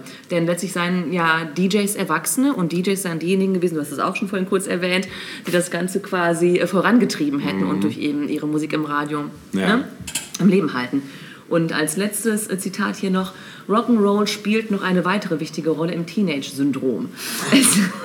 Das ist eine Krankheit, ne? Geil. Es ist die Verbindung des Teenagers zum Nihilismus unserer Zeit, zur Beat-Generation und Hipstertum. Aber die meisten Hipster sind längst keine Teenager mehr. Jack Kerouac geht auf die 40 zu und Kenneth Rexroth wird die 50 nicht mehr sehen. ja, ich dachte mir, das passte gerade so schön. Ja, sehr geil, Um mal zu ja. zeigen, wie Erwachsene dieses Phänomen aufgenommen haben. Ja, super. Sehr cool. Ja. Ja. Ja, dann gehen wir mal gerade in die Annalen des Mhm. Rock'n'Roll und picken uns mal den ersten Unterstyle aus, der den fancy Namen trägt Car Sound. Sagt dir nichts, Geil, ne? zum Cruisen oder ja, so. Genau, Ja. genau. Voll meins. Auf jeden Fall voll dein. ein Auto hatte. Also als Car Sound bezeichnete man in den 50ern eben die Musik des schwarzen Gitarristen und Sängers Chuck Berry. Und den Beginn machte 55 die äh, Veröffentlichung auf dem Label Chess Maybelline, ein Titel, in dem es um eine Art Autorennen geht. Und Barry selbst war Automechaniker und thematisierte mit seiner fast weiß klingenden Stimme den amerikanischen Autokult der 50er Jahre. Die Texte Barrys, der in seiner Jugend Autos geknackt hatte, um Spritztouren zu unternehmen, erzählen von rastloser Mobilität quer durch die USA und erinnern an Jack Kerouacs Kultroman On the Road. Entscheidend für diesen Chicago Rock'n'Roll aber ist eine völlig neue Verwendung der elektrischen Gitarre, die mit einer leichten Röhrenverzerrung etwas blechern klingt und bei Barrys zweiseitigen Bendings an Autohuben erinnert. Bendings. Bendings, ja. Boah, wie soll ich das erklären? Das ist jetzt eher so ein, das müsste jetzt ein Gitarrist erklären. Ich weiß nicht, ob ich das richtig erkläre. Deshalb, also es, es hat einfach mit der Spielweise zu tun. Er hat ja einen sehr eigenen Style gehabt, Chuck Berry. Und ähm, ich kann, also ich Kann man ja mal nachlesen. Genau, ne, ich kann es glaube ich nicht gut erklären. Also äh, die Rhythmusbegleitung spielte Barry mit Abschlägen auf den abgedämpften Bassseiten. Also der hat also quasi sich selbst den Rhythmus mitgegeben beim Spielen. Ne? Genau. Und Barry ist ein entscheidender, vielleicht der bedeutendste Stilbildner auf der Grundlage des Blues und daher einer der meistgecoverten Rockmusiker auch. Und seine Licks äh, inspirieren weite Teile der Beatmusik in den 60er Jahren und gehören bis heute zum Standardrepertoire vieler Gitarristen und Schülerbands. Hört ihr mal Velvet Underground an, was ja teilweise äh, Sterling Morrison auf der Gitarre spielt. Das ist schon auch, du merkst, da ist ein Chuck Berry-Einfluss, ganz klar. Ne? So diese Schrammel-Geschichten und dieses rhythmische. Ne? Genau. Barrys Kollege, der ebenfalls bei Chess unter Vertrag stehende Bo Diddley, griff den Car-Sound auf und spielte ebenfalls ein paar Car-Titel ein, unter anderem Roadrunner. Und der Car-Sound aus den äh, Autoproduktionsstätten des Nordens inspirierte durch äh, auch Surf- und Hot-Rod-Musiker aus Kalifornien, dem Autoland. Der Ausdruck ist heute kaum mehr gebräuchlich, deshalb haben wir da auch wahrscheinlich nichts von gehört. Vertreter, wie schon gesagt, waren Chuck Berry und Bo Diddley hauptsächlich. Und was tun wir jetzt? Wir hören natürlich jetzt einen Song, und zwar von Chuck Berry. Nichts Geringeres als Roll Over Beethoven. Beethoven. Viel Spaß damit.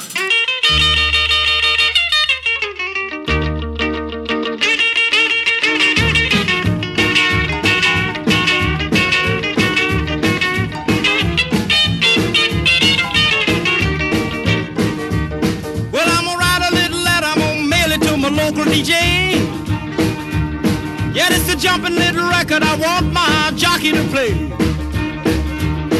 Roll over Beethoven, I gotta hear it again today. You know my temperature rising, the jukebox blowing a fuse. My heart beating rhythm and my soul keep a singing the blues.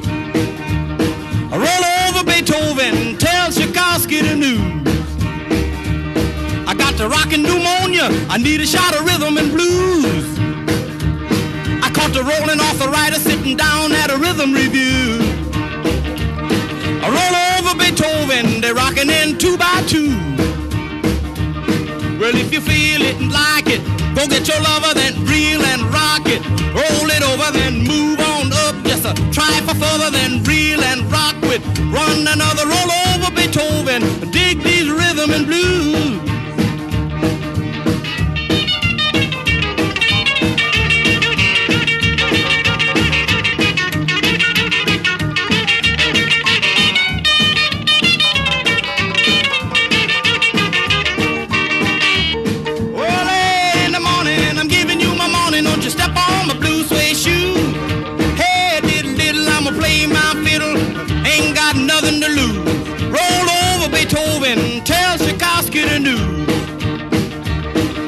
She wiggle like a glowworm, dance like a spinning top.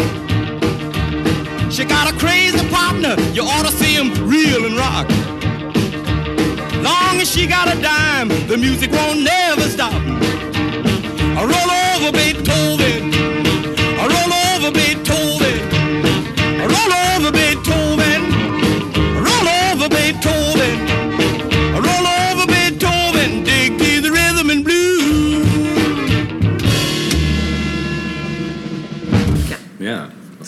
Sagen, ne? ich habe gerade den Petticoat nochmal glatt gestrichen. Wir verlinken natürlich auch. Mein Pferdeschwanz zurechtgezogen. Sitzt mein Pony noch. Ja, den könntest du mal hier aktivieren, den Ja, Pferdeschwanz. genau, stimmt, könnte ich, ja. Ja, vielen Dank für diesen schönen Beitrag, Mm, sehr gerne. Äh, bei dem man eine Menge lernen durfte. Das war Car-Sound übrigens. Ja, geil. Ne? Absolut Das ist so geil. viel zum Car-Sound. Ja. Äh, kommen wir zum Sound of the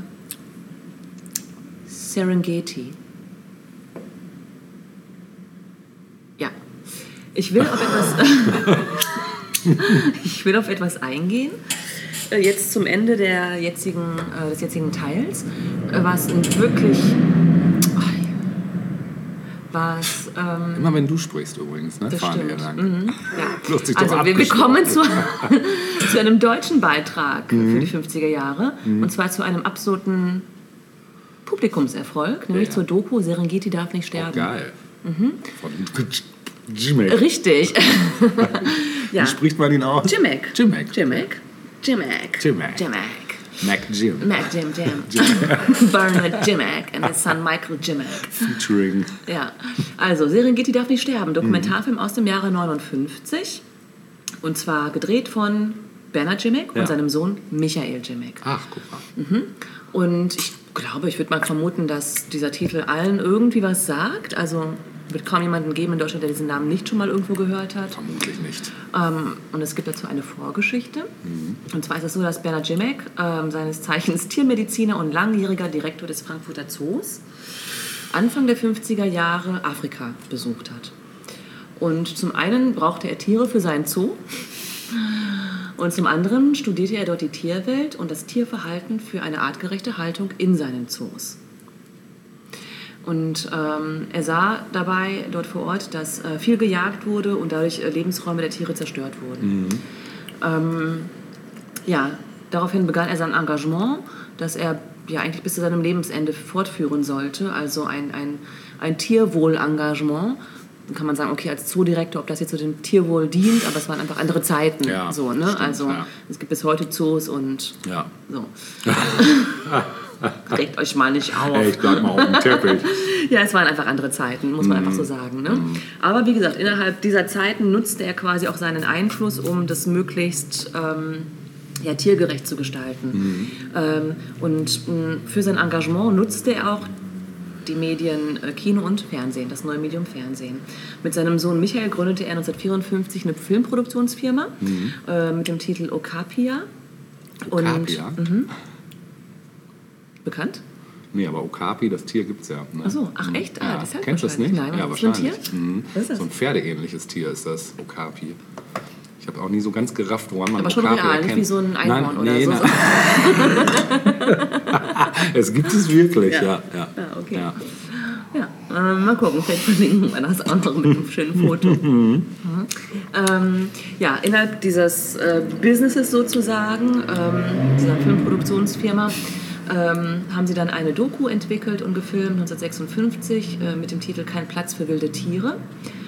Ähm, und interessanterweise sein Sohn Michael war auch Zoologe, also er ist quasi in die Fußstapfen des Vaters getreten Ah, okay. und war vor allem auch maßgeblich für die, ähm, äh, für die Filme ähm, verantwortlich. Also er war auch zusätzlich Filmemacher. Ähm, dann kam Jim Mack auch noch ins Fernsehen ab Oktober 58, also zwei Jahre später. Äh, debütierte seine Sendung Ein Platz für Tiere. Ja. Und Ein Platz für Tiere, genau. Also du Ja. bist, bist ganz, ganz sentimental, weil du das auch noch kennst aus, deiner, aus deiner. Kindheit und Jugend. Vom Oma natürlich. Ähm, bitte? Vom Oma natürlich. Ja, genau. Also ich glaube, die gab es wirklich bis, ich weiß gar nicht, also bis wann mit ihm, bis in die 70er 80er. auf- ja, ja 80er. 80er auch noch, genau. Mhm. Und dort stellte er Tiere vor, teilweise auch wilde Tiere, ist ganz lustig. Also wir verlinken natürlich auch entsprechendes Material, wie dann wie so ein Gepard vor ihm liegt und da so ein Knochen bearbeitet und er ihn streichelt und dann irgendwie ganz cool berichtet über den Lebensraum Er konnte mit allen Tieren, ne? Total, Ja. absolut, ja. Aha. Und ähm, zugleich ähm, warb er dann auch in dieser Sendung Ein Platz für Tiere für Spenden ähm, für die Aktion Hilfe für bedrohte Tiere. Ja, diese Sendung war mega erfolgreich und beliebt beim Publikum. Und ähm, die Doku wiederum, also kein Platz für wilde Tiere, führte letztlich dazu, dass Vater und Sohn eine Bestandsaufnahme ähm, und auch Tierwanderungen im Serengeti Nationalpark beobachten durften und mit der Kamera begleiten durften. Ähm, Serengeti ist, habe ich hier mir nochmal rausgesucht, ist eine Savanne zwischen Kenia und Tansania Sanne. und umfasst eine Fläche von etwa 30.000 Quadratkilometern. Und innerhalb ähm, der Serengeti ist der Serengeti Nationalpark. Ja, ähm, Hintergrund, der, der Hintergrund ist der, ähm, dass nur kurz, dass äh, politische Gründe dazu führten, dass der Nationalpark eingezäunt, also verkleinert werden sollte. Und ähm, Vater und Sohn Jimek wussten nicht, wie sie, sich, wie sie das finden sollten, dachten, dass es vielleicht auch die Tierwanderungen stören würde, wenn es da plötzlich eine Einzäunung geben würde. Und ähm, man einigte sich dann darauf, dass sie sich 1957 ein genaues Bild über die Tierwanderungen ähm, machen durften. Und ähm, sie entwickelten dabei ein neues Zählverfahren, das ergeben hat, dass die Herdenwanderungen anders verliefen, als man zuerst angenommen hatte. Also durch ihre Filmaufnahmen und ihre Untersuchungen haben sie im Prinzip bewirkt, dass man jetzt genau wusste, wie mit diesem Nationalpark um, umzugehen sein würde. ja, ähm, beide ähm, wir befürchteten dann eben auch, dass die Einzäunung der, der Tierwanderung, äh, dass, dass diese Einzäunung die geplante Tierwanderung stören würde. Und die Parkverwaltung bot dann an, dass sie sich nochmal dorthin begeben durften und die Serengeti nochmal ganz genau untersuchen durften. Und das Ergebnis der beiden bestätigte diese Befürchtung. Ähm, lustigerweise, das ist lustig, also faszinierenderweise lernten die beiden dafür extra fliegen. Oh. Krass. Das ist krass, oder? Ja, genau. Lernten dafür extra fliegen. Und das filmische Ergebnis dieser Untersuchung in der Serengeti war eben, die Serengeti darf nicht sterben. Ähm, die Handlung der Dokumentation beschreibt zum einen die Anfänge des Nationalparks. Es beginnt aber auch wirklich mit, ja, es beginnt schon mit faszinierenden Luft- und Panoramaaufnahmen.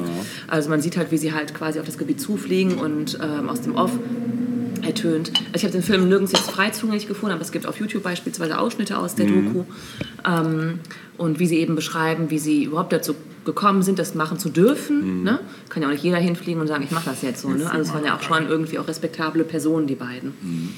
Ja, ähm, es wird auch teilweise spannend in der Doku, äh, wenn es zum Beispiel um die Jagd nach Wilddieben geht oder aber das Fangen von Zebras vom Jeep aus oder die Jagd eines Löwenrudels auf ein Zebra. Also im Grunde genommen alles so Sachen, die wir heute total selbstverständlich kennen aus Naturdokumentationen. Das ist hier quasi so zum ersten Mal so richtig nah beobachtet und gefilmt worden. Ja, krass. Mhm. Ja. Ähm, durchaus gab es auch waghalsige Aktionen, die insbesondere für Michael Jimek auch nicht ungefährlich waren. Also er hat sich häufig auch mal verletzt und so. Ähm, und ja, sie erbrachten eben mit dieser Doku auch den Beweis, dass die Grenzen des Naturschutzgebietes anders gezogen werden sollten als bis dahin geplant. Ähm, außerdem gab es nochmal eine Kritik, auch die ganz deutlich wurde innerhalb der Doku. ähm, der Film kritisierte auch den westlichen Safari-Tourismus mit Abschussgarantie. Ich habe das jetzt nicht weiter recherchiert, aber offensichtlich war es so, ich weiß nicht, ob es bis heute so ist, dass wer äh, so eine Safari mitmacht, auch schießen darf? Ich weiß nicht. Also Möglich. Das weiß ich auch nicht. Krass. wäre schrecklich eigentlich. Ja, eigentlich so. schon, ja.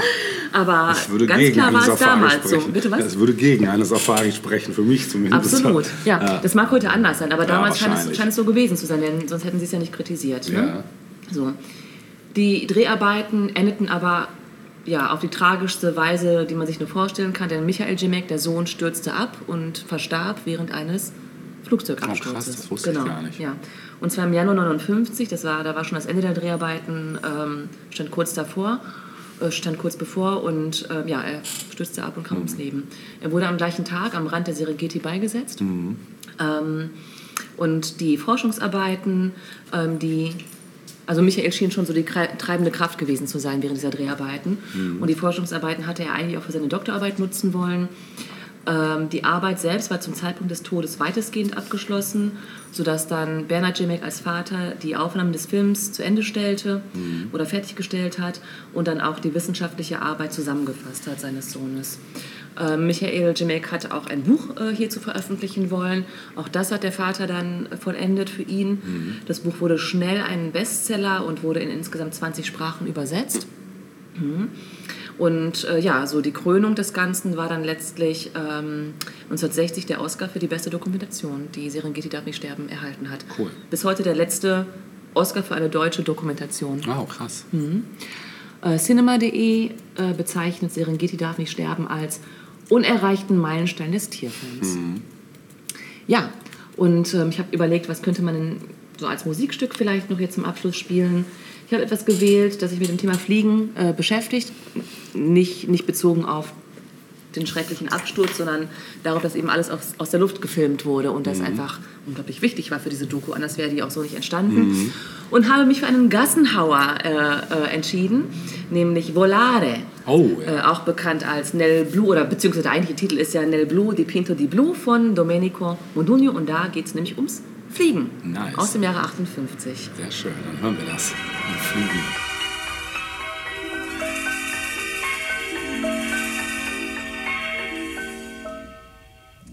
Penso che un sogno così non ritorni mai più. Mi dipingevo le mani e la faccia di blu. Poi d'improvviso venivo dal vento rapito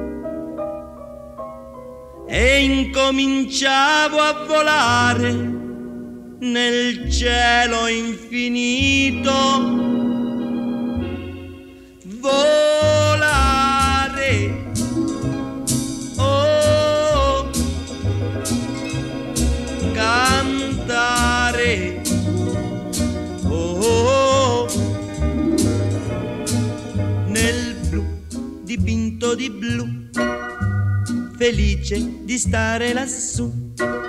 E volavo, volavo felice più in alto del sole ed ancora più su mentre il mondo pian piano spariva lontano laggiù. Una musica dolce suonava soltanto per me. Volare.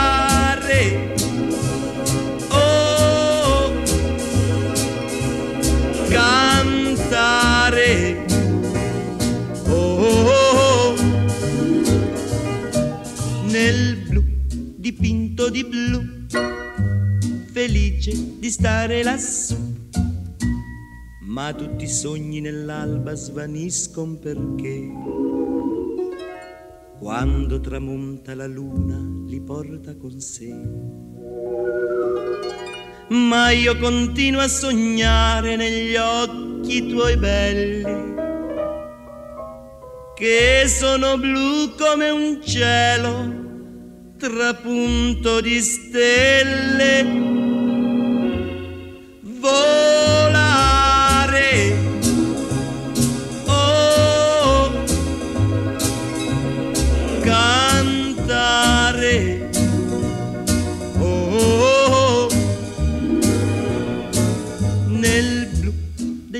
occhi tuoi blu, felice di stare qua giù. E continua a volare felice più in alto del sole ed ancora più su, mentre il mondo pian piano scompare negli occhi tuoi blu.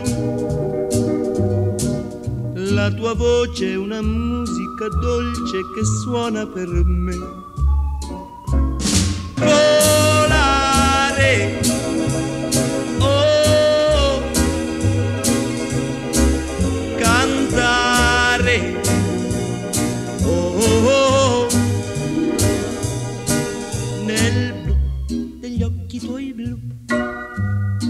felice di stare qua giù. Nel blu degli occhi tuoi blu, felice di stare qua giù con Ja, der Ohrwurm ist uns sicher. Ja. Ja, und wir kommen schon zum Ende unseres ersten Teils und dazu reisen wir nochmal in die Chronik in das Jahr 1952. Ja, während da das kommunistische Nordkorea und das demokratische Südkorea ihren Krieg fortsetzten und noch kein Ende in Sicht war, bestieg in Großbritannien Königin Elisabeth II. den Thron. Die bis heute haben. Ja, der ist da, wird bis heute innegehalten. Und ihr Vater, äh, George VI., war am 6. Februar gestorben. Und im Osten Deutschlands wurde der sogenannte Aufbau des Sozialismus planmäßig in Angriff genommen, wobei die Sowjetunion als Vorbild diente. In der Bundesrepublik trieb Kanzler Adenauer die Annäherung des Landes an die westlichen Staaten voran. Innerhalb der BRD entstand ein neues Bundesland, nämlich Baden-Württemberg. Ein Zusammenschluss der Regionen Württemberg-Baden, Württemberg-Hohenzollern und Baden. Die Stadt Berlin, die immer noch von vier Besatzungsmächten beherrscht wurde, hatte einen besonders schweren Status, denn seit dem 1. Juni war es den Berlinern in der westlichen Zone nur noch mit einer Genehmigung möglich, die Gebiete der DDR zu betreten. Ja, die sechsten Olympischen Winterspiele in Oslo und die 15. Olympischen Sommerspiele in Helsinki dominierten das Sportgeschehen, bei denen deutsche Athleten erstmals wieder antreten durften seit dem Ende des Zweiten Weltkrieges. Und ja, die deutschen Teilnehmer kamen alle aus der BRD. Eine gekürzte Fassung des 1942 entstandenen Films Casablanca kam in die deutschen Kinos, die aber kaum noch Bezug auf den Zweiten Weltkrieg nahm, aber dennoch ein Erfolg wurde. Und für eine beängstigende Schlagzeile im November sorgten die USA. Die zündeten nämlich auf dem Eniwetok-Atoll im Pazifik ihre erste Wasserstoffbombe. Jetzt noch was zu ein paar Monaten. Also im Januar zum Beispiel ähm, hatte in Köln die Produktion des ersten Autos vom Typ 12M und 15M des Autobauers Ford begonnen. Ebenfalls im Januar Wo? in Köln. In Köln. Ebenfalls im Januar ähm, wurde die ähm, Notgemeinschaft für den Frieden von Gustav Heinemann und Helene Wessel gegründet. Im Februar wurde in Dortmund mit 13.500 Plätzen die bis dahin größte Sporthalle, nämlich die Westfalenhalle, eingeweiht. Und außerdem im Februar ähm, wurden eben in Oslo die sechsten Olympischen Winterspiele eröffnet und die dauerten bis zum 25. Februar und waren die ersten Winterspiele seit Kriegsende mit deutscher Beteiligung. Im März wurde das britische militärische Sperrgebiet Helgoland äh, wieder an Deutschland zurückgegeben von den Engländern. Außerdem im März starb ein Sprengmeister bei der Explosion eines Paketes, das mit Sprengstoff gefüllt und an Bundeskanzler Adenauer adressiert gewesen war. Auch äh, da gab es äh, Attentate. Im April wurde in Den Haag in den Niederlanden auf äh, den Leiter der deutschen Delegation Franz Böhm bei den Verhandlungen zur Wiedergutmachung mit Israel ein Sprengstoffattentat verübt, das fehlschlug. Ging also einiges mit Attentaten. Attentaten. Außerdem dann im Mai ähm, wurde die Touristenklasse für Fluggesellschaften im Flugverkehr eingeführt. Die verbilligte zweite Klasse sollte das Flugzeug für Urlaubsreisen für Durchschnittsverdiener attraktiver machen. Ja, außerdem noch im Mai wurde die dritte Strophe des Deutschlandliedes mit dem Te- Text von August Heinrich Hoffmann von Fallersleben und der Melodie von Josef Haydn von Bundespräsident Theodor Heuss in Absprache mit Bundeskanzler Adenauer zur Nationalhymne der Bundesrepublik Deutschland erklärt. Im Juni ähm, gab Hamburg sich als letztes Bundesland der Bundesrepublik Deutschland eine Verfassung. Das hat ja lange gedauert. Im Juli wurde in London die letzte Straßenbahn durch rote Doppeldeckerbusse ersetzt.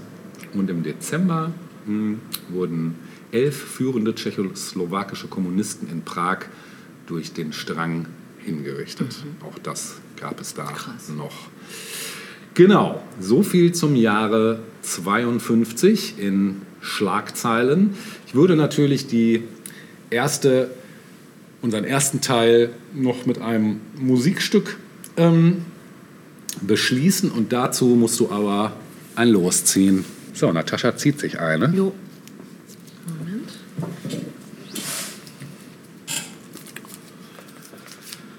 Drei. Die drei. Oh, wie schön. Da hast du einen schönen Song gezogen von der Jazzgröße Jimmy Scott, ähm, den ich bestimmt noch mal hier und da erwähnen werde im Verlauf der nächsten Folgen. Ähm, dazu dann aber mehr zu diesem Kollegen. Äh, wir hören von ihm den wunderbaren Titel If I Ever Lost You und sagen dafür auf Wiedersehen, Auf im Wiedersehen. ersten Teil. Bis zum nächsten Mal. Bis zum nächsten Mal. Tschüss. Wenn es wieder, achso, wenn, wenn es wieder heißt, Tausend Jahre. Pop. Kultur. Tschüss. Tschüss.